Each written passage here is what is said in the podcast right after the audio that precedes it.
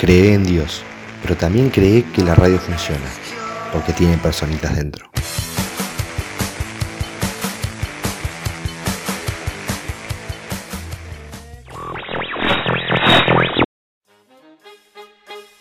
Capítulo 1. De otro planeta. Durante una noche de domingo de 1938, el actor y narrador Orson Welles transmitió para la cadena neoyorquina CBS una adaptación del clásico Herbert George Wells de 1898, La Guerra de los Mundos. Una sociedad norteamericana aterrorizada por la amenaza del nazismo tomó como ciertas las interpretaciones dramáticas que describían una invasión extraterrestre y un ataque de gas marciano. Rápidamente, las líneas telefónicas de comisarías y redacciones periodísticas se colapsaron de denuncias de ciudadanos asustados y convencidos del drama que salía de sus radios. Al día siguiente, Wells tuvo que disculparse, pero se cree que alrededor 1,7 millones de estadounidenses creyeron ese día en ser víctimas de una invasión extraterrestre. Ladies and gentlemen, this is Carl Phillips again, out at the Wilmus Farm, Grover's Mill, New Jersey.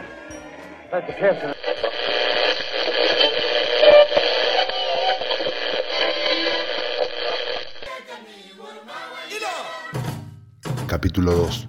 Radio y sangre. Entre abril y julio de 1994, en el pequeño país africano de Ruanda, se desarrollaba uno de los peores genocidios del siglo XX. La lucha entre Tutsis y Hutus, dos etnias rivales, desembocó en el asesinato de un millón de personas de estas etnias. Este salvaje episodio de violencia sexual, robo y muerte entre hermanos fue posible en parte por la potente emisora de radio Radio Televisión Libre de las Mil Colinas, donde se incitaba a cometer crímenes, a denunciar a sus seres más cercanos y se hablaba abiertamente de los Tutsis con el término cucaracha.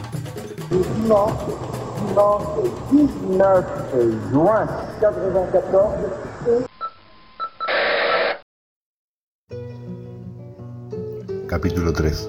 La despedida. El 11 de septiembre de 1973, el presidente electo y constitucional de Chile, Salvador Allende, hablaba con su pueblo por última vez. Se encontraba situado dentro del Palacio de la Moneda, rodeado de tropas y tanques que bombardeaban el palacio. En esos momentos críticos, Allende decidió llamar a la radio Magallanes e improvisar un valiente y emotivo discurso de despedida. Minuto después, el presidente se suicida y Chile comenzaba su etapa más oscura, la dictadura de Augusto Pinochet.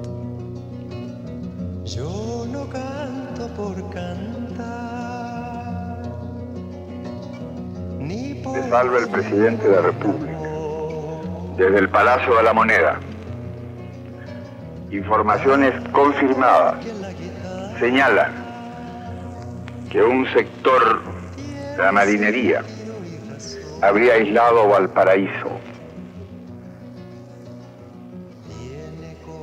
y que la ciudad estaría ocupada, lo cual significa un levantamiento en contra del gobierno, del gobierno legítimamente constituido, del gobierno que está amparado por la ley y la voluntad de los ciudadanos.